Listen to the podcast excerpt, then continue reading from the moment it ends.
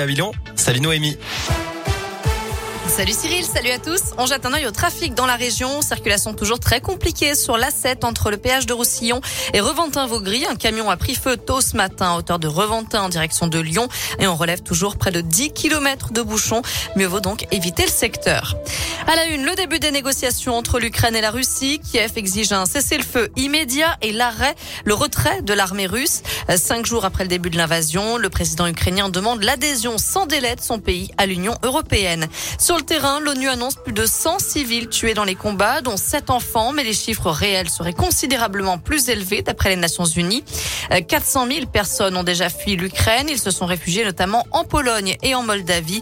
La France, elle, a envoyé 33 tonnes d'aide humanitaire à la frontière entre la Pologne et l'Ukraine, des tentes, des médicaments, de la nourriture.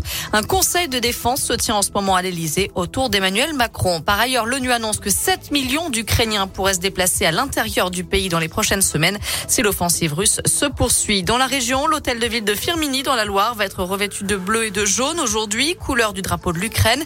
Et un rassemblement de soutien pacifique est prévu ce soir à l'issue du conseil municipal de Firmini.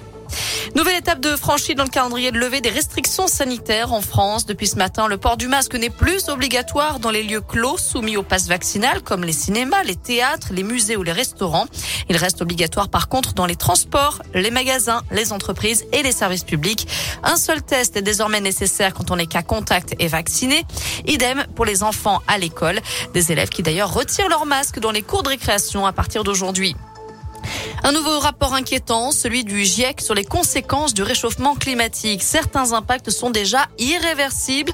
14% des espèces terrestres sont menacées d'extinction. Près de la moitié des habitants de la planète sont déjà très vulnérables aux impacts du réchauffement climatique. Parmi eux, un milliard d'habitants seront situés dans des zones côtières à risque d'ici 2050. Il y a donc urgence à réduire les émissions de gaz à effet de serre et à se préparer aux catastrophes qui vont encore s'accentuer. Carnet rose dans la famille Lavillenie. Anaïs, la compagne du perchiste Renaud Lavillenie, a donné naissance à leur deuxième enfant la nuit dernière. Un petit garçon né à 3h46 précisément. Le couple avait déjà une fille, Iris, née en 2017. Une bonne nouvelle annoncée par le sportif clermontois sur les réseaux sociaux.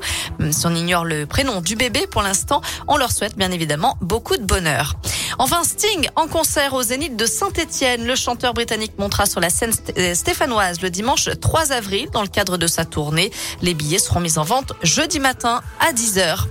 Voilà pour l'essentiel de l'actu. Côté météo, cet après-midi, c'est du grand soleil et du ciel bleu. Les températures grimpent jusqu'à 13 degrés pour les maximales dans la région. Soleil qu'on va garder au moins jusqu'à demain. Peut-être que la pluie sera au programme à partir de mercredi.